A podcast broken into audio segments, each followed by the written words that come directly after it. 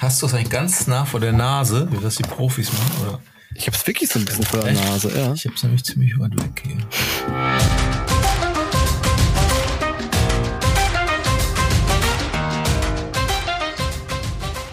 Hallo aus Hamburg und herzlich willkommen zu unserer regulären 20. Folge des Segereporter Podcasts. Diesmal sind wir wieder zu dritt. Ich bin Filin Lehmann, Online-Redakteurin und neben mir sind natürlich auch Carsten Kemmling und Kai Köckeritz, unsere Segereporter und Segen-Chefredakteure mit dabei. Hallo ihr beiden. Hallo Filin. Hi. Bevor Carsten und Kai aber mit ihren Segelnews loslegen und unter anderem von einem Segelunglück, einer eigenen dramatischen Verletzung und von der Ukraine-Thematik in der Segelwelt erzählen, gibt es noch eine kleine Werbeunterbrechung. Werbung. Ja, Carsten, ich wollte dich mal fragen, ob ihr eure J70 schon mit Antifouling gestrichen habt. Gutes Thema, irgendwie. Also wir segeln ja öfter auf der Alster und da, aber wenn man Schiffe mit Antifouling sieht, dann zählt man die doch eher dazu, dass es eher, eher nicht jetzt die absoluten Profiboote sind. Also es sei denn, es gibt inzwischen ein Anti-Fouling, dass das Boot schneller macht. Also bisher geht die mehr, dass es äh, jetzt nicht gerade das Boot beschleunigt. Aber vielleicht weißt du ja anderes. Ich kann nur sagen, dass ich jetzt am Wochenende wieder unterm Schiff liege und streiche. Ehrlich. ja, es ist doch wieder nötig. Ich habe jetzt zwei Jahre nichts drauf gehabt und jetzt kommt wieder ein neuer Anstrich drauf. Und es gibt ja verschiedene Arten von Antifouling.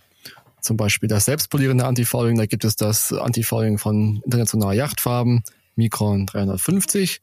Das ist ein selbstpolierendes Antifouling, das heißt, die Schichten, die polieren sich quasi so ein bisschen weg. Das heißt, du hast immer ein glattes Unterwasserschiff. Micron 350 gibt es übrigens in fünf Farben, in schwarz, navyblau, hellblau, rot und im großen Gebinde auch in grün und ist geeignet für alle möglichen ähm, Untergründe, also für Epoxy, Kohlefaser, Gusseisen für den Kiel, natürlich GFK, Blei, Stahl und Holz. Aluminium soll nicht gepinselt werden mit Mikron 350, aber da gibt's auch andere Mittelchen. Ja, gibt's auch noch in verschiedenen Gebindegrößen, wie schon gesagt, sind mal 50 Milliliter sind die kleinen Döschen oder 2,5 Liter. Ich würde immer 2,5 empfehlen. Da könnt ihr mehrere Schichten pinseln, denn ab drei Schichtstärken soll das Antifouling für bis zu drei Jahre reichen. Na, herrlich. Hört sich mir, steigt der Geruch gerade schon so in die Nase. Wie habe ich das Gefühl? Frühlingsanfang, Segeln, Antifouling. Ja. Bei mir sieht man es immer, wenn meine Schuhe halt irgendwie farbig sind. Dann heißt es immer, ich habe Antifouling gestrichen. Herrlich. Werbung Ende. So, dann legen wir mal los. Ich habe ja eben schon angedeutet, wir haben einen Verletzten unter uns, der aber trotzdem heldenhaft diese Podcast-Folge mit uns aufnimmt. Carsten, du bist zwar heil aus der Karibik zurückgekommen, warst dann aber am Wochenende mal wieder auf der Alster segeln und das ist leider nicht ganz so gut ausgegangen. Was ist dir widerfahren? Ach ja, stimmt.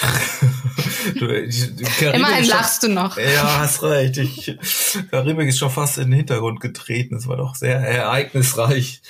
Und ich habe mich zwar, war zwar schön warm da, da drüben, aber eigentlich habe ich mich doch sehr, sehr gefreut auf den, die echte Saisoneröffnung. Jetzt und zwar hatten wir erste J70-Regatta auf der Alster und ich habe tatsächlich meiner Frau versprochen, beziehungsweise hatten wir als Gesamtprojekt auch mal so beschlossen, dass wir dieses Schiffchen kaufen und dann auch mit vor dem Hintergrund, äh, dass hier auch mal Helga Cup äh, hat sie mit der Crew gesegelt und naja, dass wir uns auch mal abwechseln beim äh, Steuern. Dass sie ist also steuererfahren und das ist nun alles eigentlich, ich glaube vor zwei Jahren haben wir das Schiff gekauft und dann kam, kam Corona und das hat alles nie irgendwie hingehauen und jetzt wollten wir das ähm, tatsächlich dann jetzt auch auf der auf der Alster so machen beim beim Auftakt und ich dachte, es wäre vielleicht sogar ein guter ähm, guter Start, weil wir schön entspannt aus dem Urlaub dann aufs Wasser gemeinsam gehen und vielleicht die die Schwierigkeiten, die die untereinander auftreten könnten,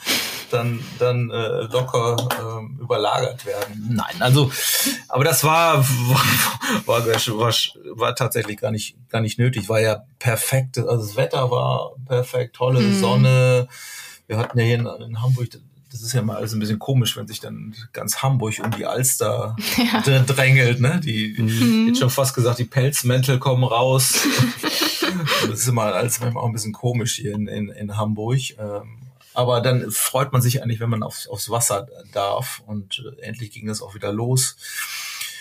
Ja, aber das war dann tatsächlich auch, wir haben sogar noch unseren ähm, Sohn aufs, aufs Boot gekriegt, noch eine, eine zweite Ebene, was sehr selten gelingt. Also der, der Kleine, der inzwischen ja, auch fast zwei Meter misst. ähm, und der zuckt immer zusammen, wenn wir mal fragen, äh, ja, wolltest du mir mitsegeln? Wir bräuchten noch einen und so, weil es fehlte noch ein, einer. Und dann habe ich so ein bisschen weinerlich äh, argumentiert, dass, dass Mama das doch so gerne möchte. Und dann hat er sich erbarmt. ja, hat er sich erbarmt. Er war tatsächlich auch gerade irgendwie aus dem Skireise mit der Uni mit zurück und da war alles Corona. Äh, wie auch immer, das ist so nur, nur so am Rand. Und dann waren wir tatsächlich zu Daniel, ähm, unser Liga, ähm, mein Liga-Freund, mit dem ich sehr viele Regatten für, für, für Bremen ja segel der macht das netterweise immer alles mit, auch so ein Experiment. Und dann sind wir zu viert wirklich gestartet, waren 20 Boote, also gut besetzt. Auch natürlich hier in Hamburg viele NRV mit den Liga-Experten, Blankenese, Mühlenberger waren ein paar dabei und ähm, ja, und bei starkem Wind weiß man jetzt auch nicht, ich habe jetzt gesagt, jeder, der irgendwie nicht ähm, oder jeder, der ähm, hinter uns ist, ähm, ist schon gut. Also man geht dann da so ohne Erwartung eigentlich hin ran. Aber dann sind wir da richtig gut mitgefahren und lang schöner Start, haben wir das eigentlich alles ganz, ganz gut hingekriegt. Man nach zweieinhalb Runden, irgendwie dachte ich mir, wow, sind wir jetzt Erste oder was? Also das war, war jetzt sehr komisch. Ähm, und dann waren, lagen wir aber so um Platz sechs rum und äh, ja, da bin ich erstmal auf dem, auf dem Vorwindkurs äh, knallt mir Kollege Daniel seinen Ellbogen aufs Auge. Dann sagt er schon, eigentlich hast du nichts zu suchen vom Traveler, wenn ich als normaler Steuermann, sag ich mal, stimmt und ich habe mich da vielleicht auch ein bisschen tollpatschig verhalten. Jedenfalls, wenn er bei einer schnellen Halse dann mal die, es ist ja auch voller Einsatz, dann guckt man natürlich nicht, was da im Weg ist. Und äh, dann habe ich mich eben, weiß ich nicht, komisch meinen Kopf da irgendwie hingelegt. Das war aber gar nicht so dramatisch, auch wenn das tatsächlich dramatisch aussieht. Ich habe jetzt Bilder von mir, wo das wirklich schön lila, ein fettes Pfeilchen äh, ja, auf dem rechten Auge zu sehen ist. Okay. Also Verletzung Nummer eins ist ein das blaues Auge. Das war das, genau, genau. Und damit, ich könnte ja jetzt erzählen, dass das Auge, das Blut ins Auge lief oh. und ich nichts mehr sehen konnte. Und dann das äh, ja, nächste Missgeschick irgendwie passiert. Das war knapp zehn Minuten später tatsächlich. Und das war irgendwie in so einem, so einem Windloch, wo ich eigentlich auf der ich saß ja normal oben auf der Kante, habe die Großschrot gefahren und gehe dann so ein bisschen äh, nach Lee, weil der Winddruck nachließ und damit wir eben ein bisschen Leekrängung haben und dann, ja, weiß auch nicht, wie das passiert. Ich bin, habe mich dann irgendwie gedreht, also in der Tiefhocke und habe dann so ein bisschen geguckt, wo nach Luft ist und dann habe ich mir eben das Knie verdreht, hat ein bisschen Knack gemacht und äh, ja, das fühlte sich irgendwie nicht so, so toll an, aber sind das Rennen dann zu Ende gefahren, sind doch echt guter Fünfter geworden in dem Lauf und dann dachte ich, oha, jetzt schnell ins Krankenhaus. Und ähm, dann war aber danach, dachte oh, ist er jetzt wieder weg? Also tut gar nicht so, so weh mehr, weil als das, als nämlich die, der nächste, das nächste vier Minuten Signal schon vom nächsten Start ertönte oder nee, nee, lass, lass doch weiterfahren, aber dann war nochmal so eine kleine Bewegung und seitdem konnte ich das Knie halt nicht mehr beugen. Das war irgendwie doof. Da habe ich mir schon gedacht, oh, das, das war jetzt irgendwie nicht so toll. Und dann ja, sind weiter an Land und dann war Notarzt und ich konnte halt nicht mehr laufen mit dem Ding ähm, oh. und war dann irgendwie St. Georg und Notaufnahme und naja. und dann mit dem Mastenkran eigentlich dich da rausgehoben? ich habe mich tatsächlich, meine Frau hat einen tollen Aufschießer gefahren da im, im HSC-Hafen und dann haben wir so, haben wir ja auch genug Platz gehabt, weil noch keine anderen Boote da waren. Dann konnte ich mich so zur Seite rausrollen und wurde, da wurde auch, aber auch sehr gut ähm, war sehr gut organisiert, ähm, hat sich sofort jemand um gekümmert, ähm, auch jemand. Mhm. Ich habe erst gesagt, ja, ich fahre ja mit dem Auto hin, aber da ging gar nichts. und, und dann sagten sie auch, ja, nee, nee, hol lieber einen Not, äh, Notarztwagen, weil dann kommt man auch schnell, muss man nicht so lange warten im Krankenhaus, weil es dann wirklich Notfall ist. Und aber da ich tatsächlich auch nicht laufen konnte, war das irgendwie ein bisschen, bisschen doof. Da fühlt man sich ja ohnehin immer so ein bisschen als Weichei, wenn da was, weil es tat ja dann auch jetzt nicht mehr weh. Ich konnte nur beim Auftreten. Ich konnte halt nicht, nicht wirklich nicht laufen. Mhm. Ja, aber die Folge ist jetzt, ist jetzt wirklich ein Meniskusriss. Sowas wusste auch nicht. wie sowas ist, aber es ist Klassiker wohl, Tiefhocke und dann so eine kleine Scherbewegung da beim Segeln und ja, das wird jetzt, Gott sei Dank, habe hab ich ähm, man guckt dann, wie kommt man dann jetzt in so eine, in den Genuss einer schnellen Behandlung? Ich habe schon die ganze Saison irgendwie schwinden sehen und mm. man googelt dann und da steht dann, weiß ich nicht, was von Wochen, Monaten, Ausfällen und hört schon in meinem in unserer Bundesliga-Chat-Gruppe wurde sich schon, ähm, ja, wurde schon nachgefragt und äh, naja, ob unsere Planung irgendwie, aber äh, jetzt ähm, nicht mehr aktuell sein könnte. Aber ich hoffe, ich hoffe jetzt mal, dass es irgendwie geht. Tatsächlich funktioniert dann auch das Seglernetzwerk. Man wundert sich, wie viele Orthopäden man doch dann im Freundeskreis hat. Tatsächlich auch einer aus unserem Ligateam, der ist leider bloß in Kiel. Und jetzt hatte ich auch einen ähm, befreundeten Arzt hier, äh, der auch viel Drachen segelt auf der Alster. Und der hat mich tatsächlich jetzt auch ja, drangenommen und scheinbar kriegen wir jetzt eben nach drei Tagen kommt die Operation und dann, ja, hoffe ich mal, dass es irgendwie schnellstmöglich wieder weitergeht, bevor die erste, ganze erste Saisonhälfte irgendwie vorbei ist. Aber ich rechne mal nur, dass das ja, ein paar Wochen vielleicht dauert. Ja, denkbar schlechter Zeitpunkt.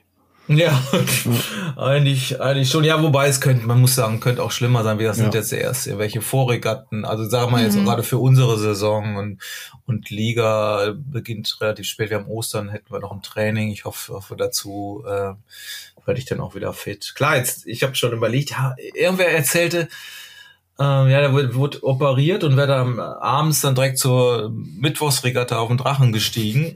das ist bestimmt eine gute Idee. Das wollte, wollte ich jetzt aber äh, mal nochmal nachfragen, ob das wirklich so stimmt. Weil am Wochenende haben wir tatsächlich, wäre die zweite Regatta am J70 jetzt, das Schiff liegt im NAV jetzt, da wäre die zweite Regatta gewesen. Aber ich, ja, mal gucken, ich warte das mal ab wie, wie das geht und man will ja da jetzt auch keine Folgegeschichten haben. Ne? Aber, aber es eignet sich wunder, wunderbar für Geschichten, ähm, um auf die Tränendrüse zu drücken halt, ne? Mitleid zu bekommen. Von euch habe ich ja auch schön viel Mitleid bekommen. Und da kam ganz trocken die WhatsApp am Samstag. Ja, ich bin in der Notaufnahme, ich kann gerade nicht. also, was? ja, aber irgendwie stimmt. Stimmt, da hatten wir noch, das war auch wunderschön hier das äh, Radiointerview. Es hat sogar ein Leser gehört. In, ähm, da, ich habe ich noch gar, gar nicht erzählt. Das, du hast das mir angekündigt, es sollte um äh, Fracht, nee, Segeln, ja. Frachtsegeln gehen. Ne? Ja, genau. Und dann sagte mir der Typ, in, also wie gesagt, ein Berliner Radiosender, der wollte da Know-how vom Segelreporter haben. Fand ich, schreiben wir ja auch ganz viel drüber. Und dann macht er die Einstiegfahrt. Ja, bei uns geht's heute um das Thema Bauch. Ich so, hä, wie? Was? Jetzt Bauch? Hat der, bin ich fett geworden oder was? Oder wieso bin ich jetzt Spezialist im, im Bauch? Aber es, die haben tatsächlich diese Brücke geschlagen. Das war wohl, ich glaube, für den Tag war das, war das so, so eine Überschrift Bauch. Und dann hat, haben, offenbar haben sie dann Segler in der, in der Redaktion oder so. Jedenfalls ging es um Segelbauch. Und über das Ding Segelbauch hat man quasi die, den Link dann zum Thema Segeln und Segeln Fach. Ich, ich weiß, ein bisschen um die Ecke gedacht, aber war dann eigentlich ganz, ganz lustig. Dann habe ich ja, ein bisschen, weiß ich weiß nicht, fünf Minuten was über, ja, versucht hat, diese Brücke zu schlagen. Das war mir dann überlassen, was das damit zu tun hat. Aber, naja, geht erstmal um Bau. Ja. ja. So, dann switchen wir vielleicht nochmal in die Vorverletzungszeit. Hm. in die Karibik. Die hm. letzte Folge hast du ja sogar von dort aufgenommen, weil du dir die Heineken-Regatta angeschaut hast. Hm. Wie ist dein abschließendes Fazit oder hast du noch irgendeine Story mitgebracht aus dem Paradies? ja, genau, schöner, schöner Übergang. Das war ja, tatsächlich, als wir das letzte Mal gesprochen haben. Genau, da war ich gerade Volvo gesegelt, ne? Genau. Kai, das, das war ja wirklich ganz, da war ich schon ganz aufgeregt, weil das wirklich, wirklich cool war mit den, mit den Polen da auf dem Volvo Ocean Racer. Ähm, dann da, und danach ist er tatsächlich dann auch, äh, haben wir noch, ist meine Frau noch nachgeflogen. Wir haben noch, äh, ja, noch ein bisschen Urlaub da privat gemacht als Fazit. Also muss ich jetzt, das, ich habe das nochmal so, so sacken lassen. Also man gewöhnt sich ja relativ schnell an, an Bedingungen vor Ort und ähm, ich, ich muss sagen, eigentlich unterm Strich, ich habe ja nicht ernsthaft da gesegelt, aber das ist eigentlich das coolste Segelrevier, was ich bisher überhaupt ähm, wahrgenommen habe. Ich meine, war ja schon ein paar, ein paar Ecken in äh, der Welt, wo wir auch, auch gesegelt sind. Aber wenn man jetzt, ich meine, Kai, du warst ja auch schon da und da hatten wir ja auch schon drüber gesprochen. Aber das war wirklich, wenn ich jetzt denke, diese, wie, wie lange war ich da? Knapp so zweieinhalb Wochen. An jedem Tag waren vier bis sechs Windstärken und 28 bis 30 Grad Durchschnittstemperatur. Also wo ich hm. wüsste, kein Revier der Welt, wo ich bisher war, wo du solch, das ist, hat natürlich mit den Passatwinden zu tun und dadurch, dass St. Martin die nördlichere Insel von diesen Kanaren ist, das hast, hast du ja, glaube ich, auch erzählt, Kai, mhm. ist, ist diese Windsicherheit von den Passatwinden da wohl sehr, sehr hoch und im weiter südlich sollen dann auch ein bisschen weniger Wind sein. Also, aber ein, also Welle, Wind, warm.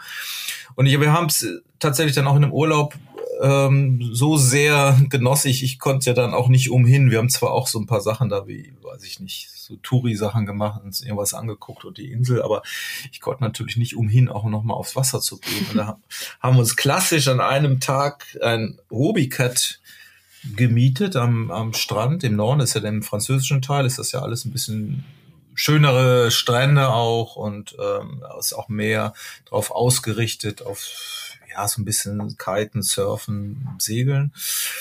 Und ja, da war ich schon ganz genervt, weil wir dann zu so einem äh, Anbieter da einen, gab's da zumindest der Hubikets Anbot und sagt, ja, den 16er würden wir gerne haben, sagt, nee, die Fock ist kaputt und äh, kriegt er nicht, weil das bin ich tatsächlich schon mal mit, mit Annette auch gesegelt.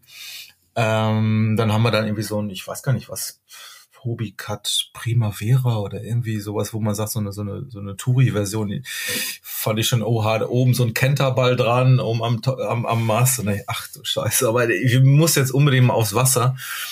Und dann sind wir aber mit diesem Ding da auch losgehämmert und also ich, ich habe das nicht erwartet, dass es tatsächlich auch so viel Spaß macht äh, in, in der Welle. Und, aber es hat ungefähr zehn Minuten gedauert, wo ich dann das auch so ein bisschen falsch eingeschätzt habe, dieses Boot und den Auftrieb im vorderen Rumpfbereich der Schwimmer, so dass wir so einen dermaßen Stecker gefahren haben und uns überschlagen haben und äh, also wirklich vorne reingestochen, Klassiker hinten Ruder raus, weil ich halt in der Welle unbedingt abfallen wollte und so ein bisschen wie beim Laser die runtersurfen wollte, aber dann in die nächste Welle reingestochen sind.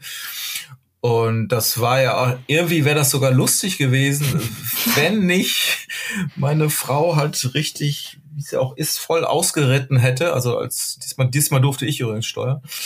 Ähm, und dabei dem abrupten Abstoppen natürlich ähm, nach vorne geknallt ist und mit ihrem Oberschenkel gegens Wand. Mm. Und da ist jetzt ganz fieser blauer Fleck, äh, den ich, wo ich, was ich mir übrigens jeden Tag anhören muss, ist auch zu Recht. äh, ähm, also wir sind da wirklich ge gekentert und muss, haben hat auch ein bisschen gedauert, das wieder aufzurichten, aber da hat sie eine schöne schöne Erinnerung mitgenommen. Was, was wirklich meine Schulter war natürlich auch mega peinlich. Ähm, Läuft aber, ja richtig bei euch. Ja, ich gedacht. Aber wir sind, um dazu zu sagen, wir sind immer noch zusammen. ähm, und dieses Erlebnis, also für mich zumindest, das war ja in den ersten zehn Minuten, aber da mit diesem, sag ich mal, Touri-Hobbycat da wirklich zweieinhalb oder zwei Stunden sind wir dann tatsächlich unterm Strich da hin und her gehämmert, nur mit Badehose an und bei sechs Windstärken wirklich am Limit. Also das war schon ein Erlebnis, was ich da, da abgespeichert habe. Aber so muss eigentlich Segeln sein. Da kriegst mhm. du auch Spaß damit. Und äh, ja, also das ist wirklich für mich jetzt so als Segelstandort ist, wird da eigentlich viel zu wenig gemacht. Also für, für meinen. Mhm. Die haben tatsächlich nach wie vor noch das Problem, klar, da war dieser Hurricane, der da wirklich alles platt gemacht hat und ähm, dann kam Corona, der da was noch mehr platt gemacht hatte, also diese ganze Insel ächzt da tatsächlich und die, ist eine gute Stimmung, weil jetzt alle so wieder so ein bisschen aufblühen und man bei jedem und ist auch nicht umsonst heißt das da äh, Friendly Island, also sind schon sehr freundliche Menschen, äh, die da, was ja ein totaler Mix von äh, Nationalitäten auch, auch ist und gerade im, im französischen Teil ist das alles nochmal als ein bisschen entspannter, gefällt mhm. mir sehr gut und äh, ja, man kann man nur sagen, so als Destination. Ich habe auch gedacht, von wegen Preise, das nachher, das haben wir nachher, wir haben eher ein bisschen im Süden dann gewohnt, was auch ein bisschen teurer war, was aber nicht hätte sein müssen. Also man kann da ganz normal Airbnb buchen, also in dem französischen Teil mit Euro bezahlen. Und dann wird das tatsächlich, ist zwar ein längerer Flug, aber ja, hätte ich nicht gedacht, dass das eigentlich so nah. Also Karibik war für mich immer außerhalb der Reichweite, es sei denn, man mhm. segelt darüber, so wie du das gemacht hast, Kai. äh, aber ist ja auch ein ziemlicher Akt. Ähm, naja, aber zu der Zeit, jetzt nach dem ganzen Corona-Scheiß und so, war das, hat das natürlich Spaß gemacht. Und man ja. muss sagen, die haben da wirklich eine tolle Insel und ähm, ja, ist vielleicht gar nicht so richtig bekannt, was man da, ja, ja, gerade ja. seglerisch so machen kann.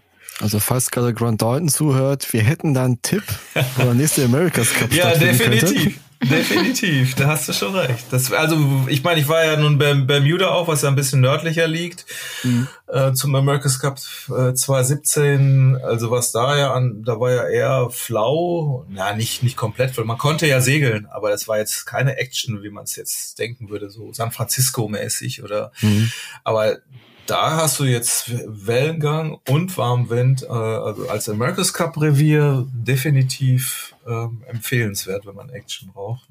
Ja, vielleicht wahrscheinlich, obwohl, nee, ich überlege gerade, ob das langweilig wäre, ähm, so rein taktisch, weil das immer aus einer Richtung kommt, aber ist es eigentlich auch nicht, weil du ja ständig diese Squalls auch hast, ne, diese Regenschauer, die da mal drüber kommen und das dann auch variieren, den Wind, also, nee, hast du, hast du recht.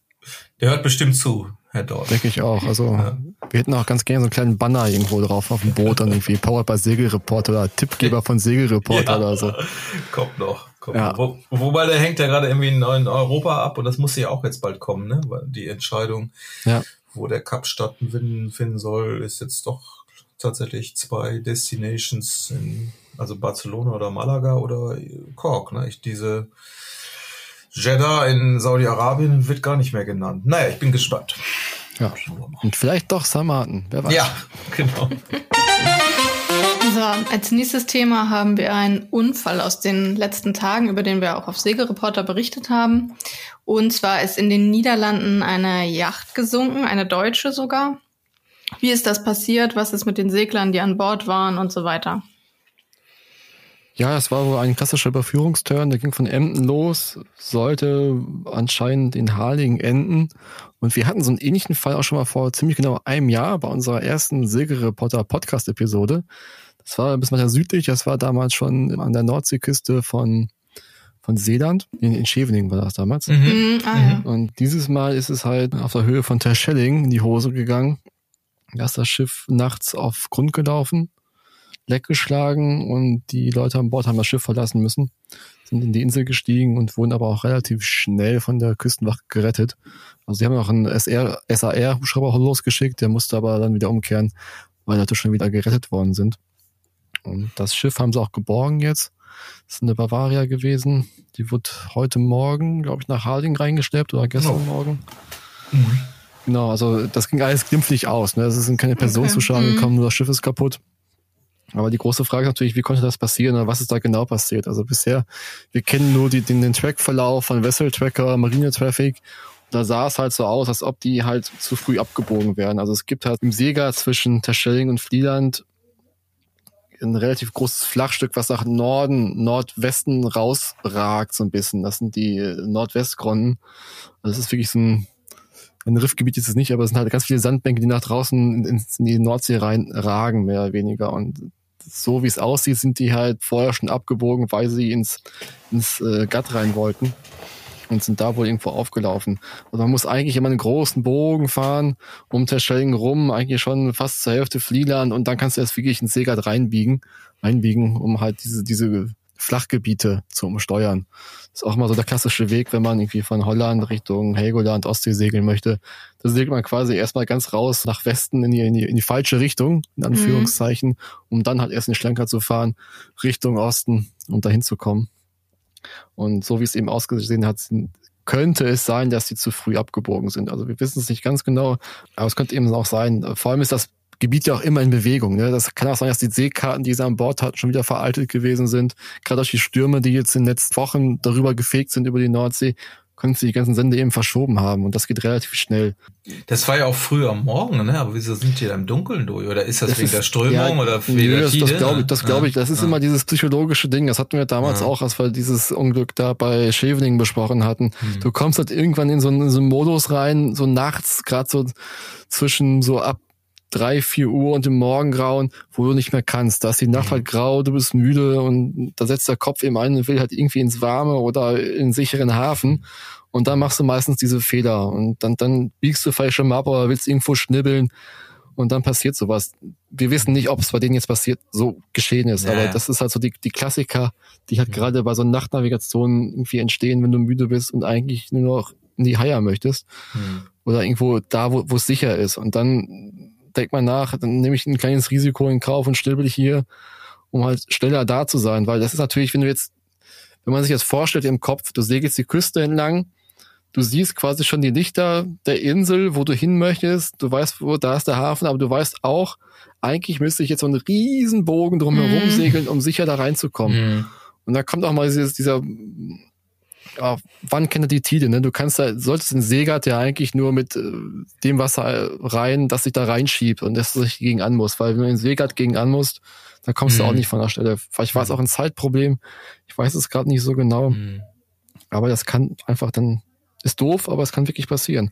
Und gerade das ist das Stortemelk, dieses bekannt dafür. Das ist ja? bekannter. Das ah, ist schon okay. seit, seit seit Jahrhunderten bekannt dafür, dass damals mhm. auch die, ähm, die Lutine aufgelaufen ist, dieses berühmte Goldschiff, mhm. was von England nach Hamburg segeln sollte und dann da im Stortemelk auch bei dem Nord Nordweststurm nachts aufgelaufen ist und gesunken ist mit Mann und Maus.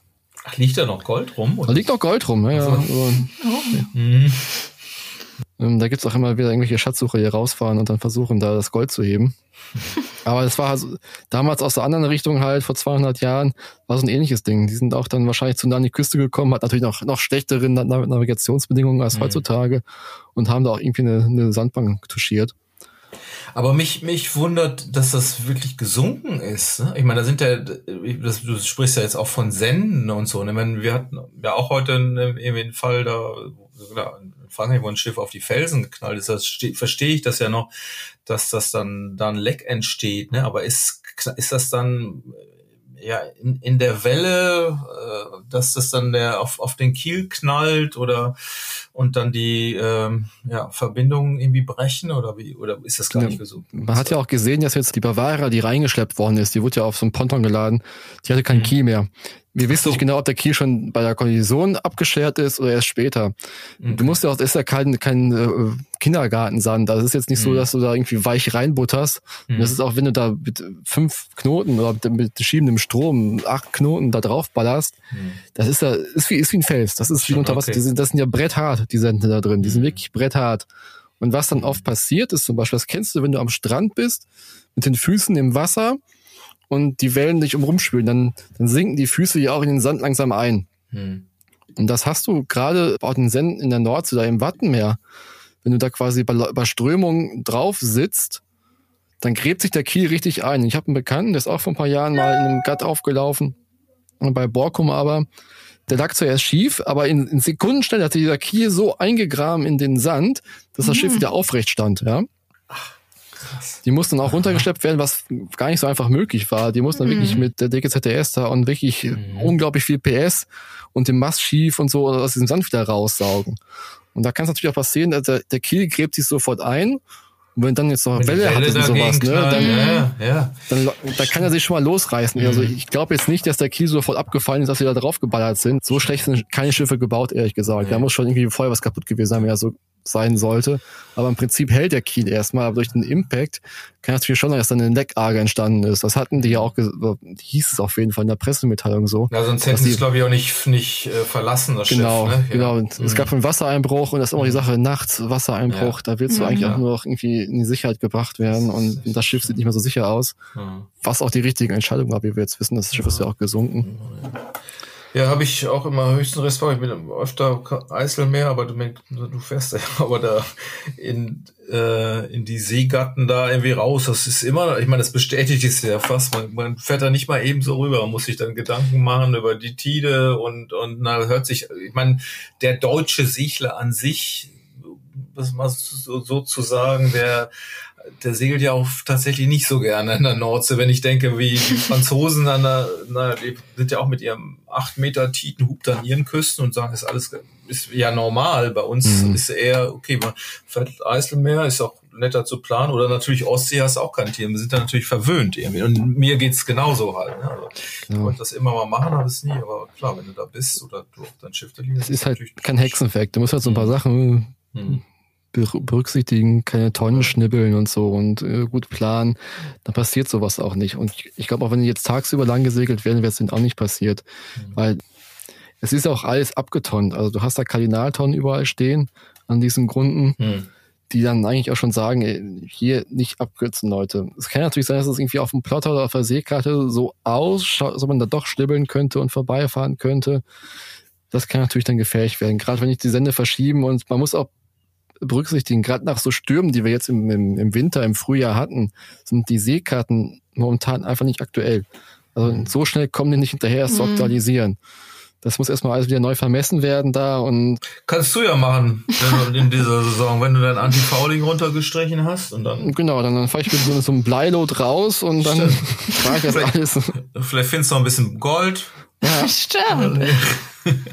Am liebsten würde ich ja, oder das war, haben wir ja auch öfter schon mal berichtet, ein Freund von mir aus Duisburg, der hat ja hin und wieder sich auch mit Segelreporter-Geschichten, da hat er immer mal was, was drüber geschrieben. Das war, die sind ja auch, wenn dich mal erinnerst, mit dem Jollenkreuzer da durch die Nordsee gefahren. Ne? Ja. Das war ein wirklich wunderschöner Bericht und äh, klar, Jollenkreuzer kannst du Schwert hochnehmen und Ruder hochnehmen und dann passiert auch nichts. Oder so ein, ähm, ja, so, so ein Ja, wobei da auch aufpassen musst, gerade wenn es flach ist und mhm. Wind gegen Strom, dann hast du ja auch eine weiße Fläche, weil es äh, die Wellen brechen und Grund sehen. Ja. Stortemelk heißt ja, ich weiß, wenn man es irgendwie richtig übersetzt, heißt das irgendwie auch schäumende Milch oder mhm. so. Da, da, weiß man schon, was da los sein kann, wenn da wirklich, wenn es da wirklich kachelt, ne? Ja, ja def definitiv. Genau. Deswegen ist der Jollenkreuzer auch nicht unbedingt da irgendwie so, ja. so super safe. Gerade äh, hier ja. Stortemelk, beziehungsweise diese Kunde, die sind da quasi in die Nordsee raus. Ne? Also das ist, wenn es mhm. im Wattenmeer ist, dann ist meistens ein bisschen weniger los, also nicht so viel Wellengang und so, da mhm. liegst du meistens dann doch geschützter als wirklich mhm. draußen in der Brandung. Genau, wir müssen ja. jetzt mal gucken, was noch dabei rauskommt, ähm, ob sie sich mal melden sollten, die, die, die Leute von dieser Bavaria. Ja. Bisschen was erklären, kann, wie das es, passieren konnte. Ja, es sind ja auch mhm. meistens wirklich so diese Verkettung, ja. Es ist ja meistens ja. nicht nur ein Fehler, der passiert, sondern dann viele verschiedene, die zusammenkommen, mhm. wo sich auch ein, wie so eine Kettenreaktion vielleicht bilden und so. Das ist ja meistens vielleicht nur was ganz Einfaches gewesen. Wie, vielleicht auch ein Wegepunkt falsch gesetzt oder so. Kann natürlich Stimmt. auch sein.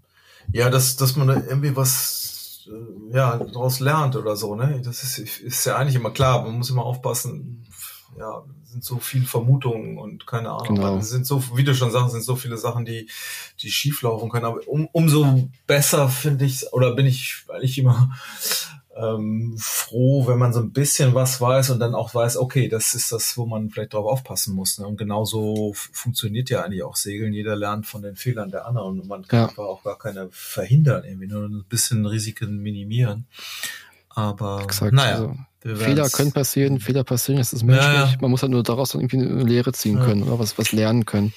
Und wenn man jetzt genau weiß, was da passiert ist, dann kann man sich das merken und dann mhm passiert es einem selber wahrscheinlich nicht. Wir hoffen. Es sei denn, man geht mit dem Hobbycut irgendwie in die Welle oder sowas. Oder man versucht, ja, J70 zu regeln. Ach ja. da schließt sich der Kreis. Ja, das solltest du dir nochmal gut überlegen, Kai, ob du Carsten mitnimmst. ja, dieses sagen. Ja, ich das gerade schon. Stimmt, stimmt, genau. Ich, deine Kiste werde ich schön auch noch auf Land setzen. So, dann müssen wir natürlich auch nochmal zum Thema Ukraine kommen. Neben der vielen Unterstützung, die es ja zum Glück auch in der Segelwelt gibt, sind unter anderem auch festgesetzte russische Yachten immer wieder ein Thema gewesen in den letzten Tagen und Wochen inzwischen ja sogar. Wie ist aktuell euer Gefühl zum Thema Ukraine-Krieg in der Segelwelt? Manchmal weiß man ja gar nicht so genau, wo man anfangen soll, worüber man überhaupt berichten soll. Ja, das äh, empfinde ich tatsächlich auch sehr schwierig. Haben wir ja auch schon drüber gesprochen und auch, auch geschrieben. Und jetzt ist es, es ist auch schon, ja, man kann gar nicht sagen, das, das ist jetzt schon normal, aber es ist ja eigentlich krass. Ne? Also die Situation ist, wie sie ist und da wird immer noch gebombt ohne Ende und Ja, und irgendwie be bewegt es natürlich auch die, auch die Segelwelt und die Situation hat sich natürlich auch irgendwie nicht geändert und man schreibt natürlich auch über unsere, ich meine, jetzt äh, bestes Beispiel gerade, wir, wir sprechen über Unglücke, wo Segler ja immerhin gerettet werden. Das ist, es gibt's ja nach wie vor, aber was, es ist eigentlich gar kein Vergleich mit dem, dem Unglück, was, was da drüben eben passiert. Ne? Also das, finde ich schon sehr extrem und manchmal, ich meine, nach wie vor, mir geht's jedenfalls auch immer noch so beim, beim Schreiben, man, man, man macht so seine normalen Themen, schreibt man so weiß, äh, was eigentlich interessiert oder nicht, aber es wird dann plötzlich so banal, dass das ändert sich auch nach wie vor nicht, ne, weil das unsere, unsere Segelbubble dann doch irgendwie was anderes ist. Aber manchmal, ja, kommt man ja doch, äh, betrifft die Situation auch, auch unsere Welt. Und ähm, klar, ich meine, der, der eine Punkt, hat mir ja auch schon drüber geschrieben, wenn, wenn die Oligarchen Yachten, über die wir ja auch hin und wieder berichten, und zwar eher so, ja, ist ja auch schwierig, dann so einen Weg zu finden, weil das eine ganz komische Welt ist. Aber wenn die natürlich eine super Segeljacht bauen, und das war jetzt jetzt ja auch, haben wir auch viel drüber berichtet in der, äh, über diese Segeljacht A, die ja dann Segeljacht zwar heißt und es wurde ja dann auch schnell als größte Segeljacht der Welt bezeichnet für viele und ich habe es zuletzt jetzt auch nicht mehr so genannt, weil es irgendwo steht, dass es eine, eine Motorjacht mit Segelhilfsantrieb oder oder andersrum eine Segeljacht mit Hilfsantrieb, keine Ahnung jedenfalls, dass sie nicht in diese Kategorie Yachten eigentlich fällt, weil das Ding ja auch nur pottenhässlich ist für viele. Äh, andere finden es tatsächlich auch architektonisch interessant. Äh, ja, wie auch immer. Das Ding lag ja nun auch lange in Kiel. Wir sind sogar, weiß ich noch, mit dem wir hatten ein Bundesliga-Event in der Kieler Innenförde, da war das Schiff, äh, lag das da noch in der Werft, man sah immer drauf und irgendwann fuhr es dann sogar raus.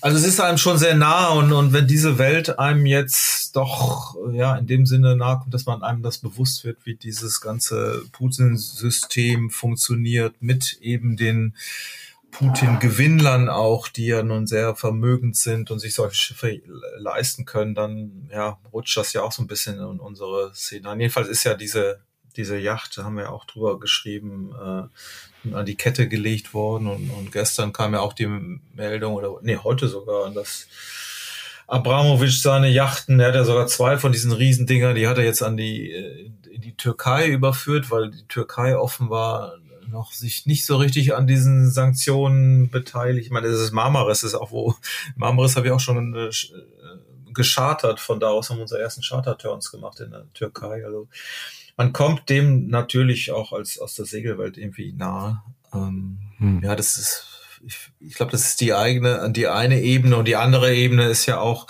es gibt ja auch gerade unter den, den äh, Regattaseglern, also jetzt auch in meiner Netzwerks, mal viele von den ähm, sportlich orientierten Seglern, die, die sind ja, die Welten sind ja noch viel mehr miteinander vernetzt und äh, ganz, ganz speziell ist, ist, betrifft das ja nun auch unsere Olympiaseglerin Anastasia Winkel, die ja noch in ähm, Japan ja sehr stark gesegelt ist im 470er. Ähm, und ähm, ja, die hat ist ja erst ähm, seit einigen Jahren segelt sie für Deutschland, hat ist in, in der Ukraine geboren und natürlich ist das da plötzlich ganz nah und äh, Anastasia hat sich jetzt nun auch, klar, die haben wir auch schon drüber gesprochen, mit ihrem Mann bereitet sie sich auf die nächsten Olympischen Spiele vor, aber für die ist jetzt ganz klar, äh, haben sie ein anderes Thema sich gesetzt, in dem, also die bereiten sich tatsächlich gerade in, in, in Mallorca auf die oder haben ein Trainingslager in Mallorca absolviert, wo weil da ja der erste Weltcup-Saison, äh, erste Weltcup im ähm, vor Palma losgeht, das erste große Event überhaupt diese Saison für die äh, Olympiasegler. Und naja, aber parallel ähm, organisiert sie ähm, Unterkünfte für Flüchtlinge aus der Ukraine und zwar innerhalb der Segel-Community. Also er hat sie jetzt nach Italien vermittelt und äh, nur um, um dieses Netzwerk im Grunde zu zu nutzen und der mhm. und der Mann hier Malte versuchte ein bisschen Rücken frei zu halten, indem er sich um die Segelsachen, also sieht ja nun Profisegler, das ist ihr Job im Moment, äh, eine erfolgreiche Kampagne auf die Beine zu stellen für oder das Ziel für nächstes Jahr. Das ist ja nicht nur irgendwie ein Spaß, ähm, sondern es muss ja auch alles irgendwie laufen. Aber das ist eben jetzt gar nicht im Fokus. Genauso, ich habe gestern ein Foto auf Facebook ähm, gesehen, wo ja ein, ein Segler sagte, ey, das äh, ist hier ein, ein ehemaliger erfolgreicher Trainer aus der Ukraine, ein Segeltrainer, und der war dann gezeigt im im Tarnanzug und mit Segelhandschuhen an einer, an einer, an einer Waffe halt dran. Ne? Also der hat offenbar kämpft da im Krieg und ja, also das, das sind mehrere, die, wo das so, wo das natürlich passiert, ist ja in anderen Sportarten auch so. Und äh, auf der anderen Seite sitzen wir hier in, in, Deutschland und versuchen da auch irgendwie zu helfen oder nicht. Mhm. Ich weiß, ganz am Anfang hat sich der Mühlenberger Segelclub da hervorgetan und hat auch Unterkünfte gesucht. Ähm, gestern habe ich noch berichtet über einen bayerischen Yachtclub, der ja, die haben einen Spinnaker bedruckt mit Ukraine, äh, mit der Ukraine-Flagge und wollen den ähm, ja, versteigern und wo man auch denkt, eigentlich schöne Aktion, aber dann denkst du auch, hä, ob sich Herr, Herr Putin jetzt nun davon beeinflussen lässt? Wahrscheinlich nicht. Trotzdem ist das alles so mehr, ich will nicht sagen hilflose Versuche, sondern jeder versucht ja irgendwie was zu machen. Und das ist ja auch alles andere wäre ja nun, nun doof, das irgendwie totzuschweigen mhm. und diese Aufmerksamkeit zu, zu schüren. Das ist ja vielleicht genau das Richtige, weil man ja auch hofft, auf einer Ebene den, die Russen da vor Ort auch in, äh, ja, das da eine Stimmung oder eine zu, zu entwickeln, wo man sagt, ey, Leute, kann das sein? Unterstützt ihr das wirklich? Weil wir kennen sie, ich kenne viele Russen als Segler halt, da wüsste ich jetzt auch nicht, äh, sag mal, wir wissen, es gibt Gegner von, von diesem Krieg, dass da nicht alle mitziehen. Und ich hoffe immer, dass es, oder beziehungsweise ich kenne ja auch keinen Segler, der es unterstützt, offiziell. Natürlich haben auch alle Angst. Ach, ehrlich gesagt, ja, wir haben ja auch schon drüber gesprochen. Es ist schwer, drüber zu berichten. Jeder, der was macht, ist, ist finde ich toll irgendwie und naja, und ich weiß aber auch nicht, wenn ich mir sage, ich mache das jetzt als mein Profilbild auf Facebook, nutzt das irgendwie was, ist schon so ein bisschen Hilflosigkeit, wenn da drüben ja, da alles zerbombt wird oder so. Also mhm. ich finde es, na, ich weiß nicht, wie geht euch das? Es ist schon, man ist schon hilflos, oder? Ja, ja, es ist irgendwie erschreckend, weil man muss ja irgendwie seinen Alltag auch noch weiterleben, aber auf der anderen Seite, es wird uns halt natürlich auch noch weiter begleiten und man kann einfach ja fast nichts tun. Das ist irgendwie schwierig.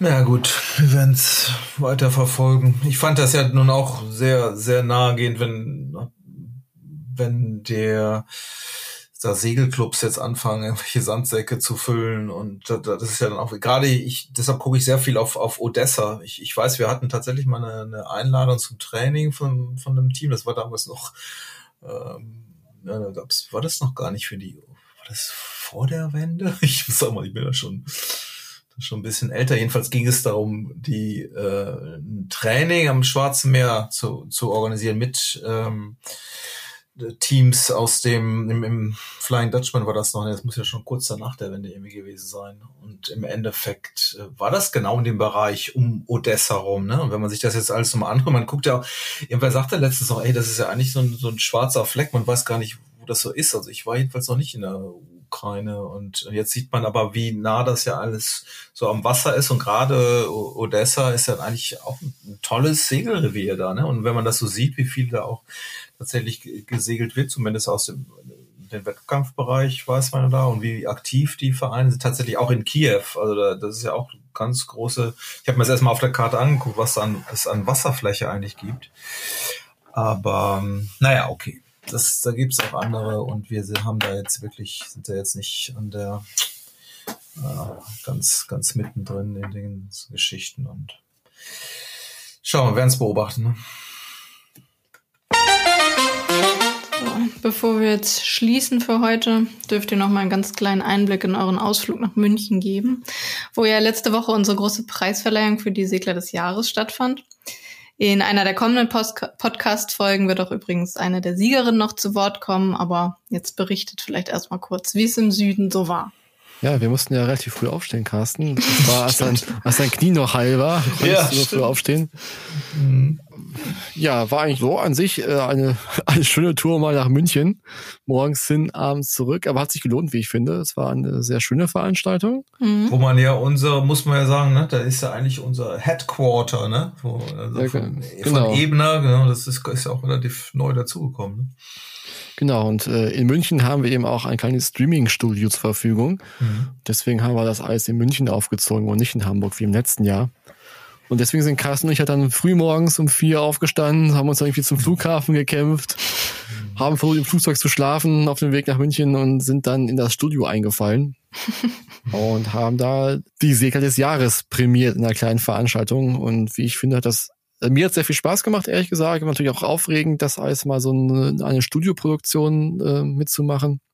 Ja, ist ja auch viel organisiert, ne? Also die, die ganzen, was hatten wir denn? Einspieler von Frau Küppers und vom ähm, Petros, ne? Also das War auch eine, Teamleistung der Unit halt aus der Ja. Ansagenteilung und uns. spannend, ja. Hat äh, viel Spaß gemacht. Also als es dann auch alles vorüber war, habe ich auch ein bisschen besser gefühlt. Davor war ich auch schon ein bisschen angespannt, ehrlich gesagt. Ja, wenn es auch noch live ist. Ja, ja, wenn es auch live ist, genau. Mein aber Gott, wir sind Schreiber, ne? Oder ja, eben. ich sag das auch immer, wenn mir jemand mal über, über unseren Podcast jammert oder was weiß ich. Ich habe ja früher auch noch mal versucht, mir eine Kamera irgendwo hinzuhalten. Und, Alter, ich, ich kann das eigentlich nicht, ich kann nur schreiben. Und, Ja, wir können mal noch irgendwas weglöschen, wenn was nicht gefällt. Ja. Das geht halt live natürlich Stimmt. nicht. Und es ist nicht live halt, ne? Aber, aber es gehört ja zum Multimedia-Journalisten inzwischen dazu. Irgendwo, ne? Genau.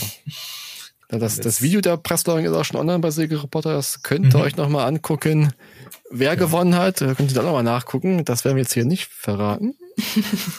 Wie, das ist doch schon durch. Ja, ist eigentlich schon okay. Ja. Ist eigentlich schon durch. Wir haben ja, auch Ja. damals auch im Podcast über die beiden Stimmt. berichtet, über Stimmt, stimmt. Tine Lutz und Sunny Wolke, ja. die halt sensationell Silber geholt haben in Tokio. Findest du das eigentlich eine, äh, empfindest du das als gerechten Sieger oder? Ja, auf jeden Fall. Also, Muss man schon sagen. wir haben ja alle mit mitgefiebert damals in Ja. Tokio und äh, an den, Ja. an den Streaming-Bildschirm. Da schiebt sich der Kreis, wenn ne? Wir haben im Streaming geguckt und wir haben es im Streaming äh, präsentiert, also Wow. prämiert. Das ist dann Stimmt, also, Aber ist ja schon, ich find's ja dann schwierig, also eine, wie gesagt, eine Wally Globe mit einer Olympiageschichte zu vergleichen, ist äh, ohnehin, also ich glaube, jeder weiß das ja von Wahlen. Es geht ja schon bei, bei Messi und Ronaldo irgendwie los und, und wer wählt denn und warum und wie kann man das überhaupt vergleichen und kann man da eigentlich einen, einen Stürmer mit einem Torwart vergleichen? ja.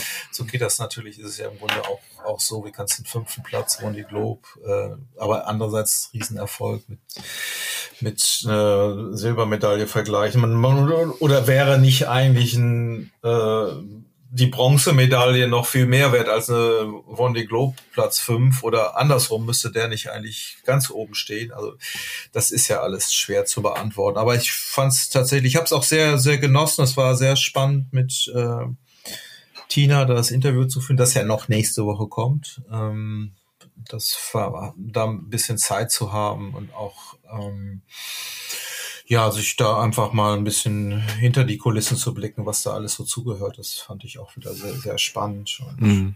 ja, war eine schöne, schöne Erfahrung. ja, nach dem Termin haben wir das Licht Ja. ausgemacht im Studio und sind noch dann Ja, die Frage, ja, ob äh, Carsten das bayerische Bier vertragen hat, das Ja. werden wir euch beim nächsten Mal erzählen. Okay. Stimmt, das war eigentlich der Grund für die Dramen, die danach gefolgt, die, der Kater danach. Ne? ja, und, und der lange Weg äh, vom Studio zum Flughafen. Mhm. Ich glaube, das ist ein guter Schluss jetzt. Wir sollten jetzt mal Schluss machen. Ja, ich weiß, auch nicht, ob ich das alles wirklich Nee, wissen möchte, was will- jetzt noch kommt. Das will keiner hören. Ja, jedenfalls wie gesagt, das Video der Preisverleihung könnt ihr euch schon angucken auf Segelreporter Mhm. und das lange Interview mit Tina Lutz kommt dann als Podcast. Demnächst. Mit Bild, ne? Als Podcast mit Video. Es gibt oder? sogar beides, ja. Ja, genau. Ja, sehr schön. Super. Dann danken wir euch da draußen fürs Zuhören und versorgen euch bis zur nächsten Folge natürlich wie immer auf segelreporter.com mit weiteren Segelnews und Geschichten. Viel Spaß beim Lesen und tschüss. Danke, Tschüss. tschüss.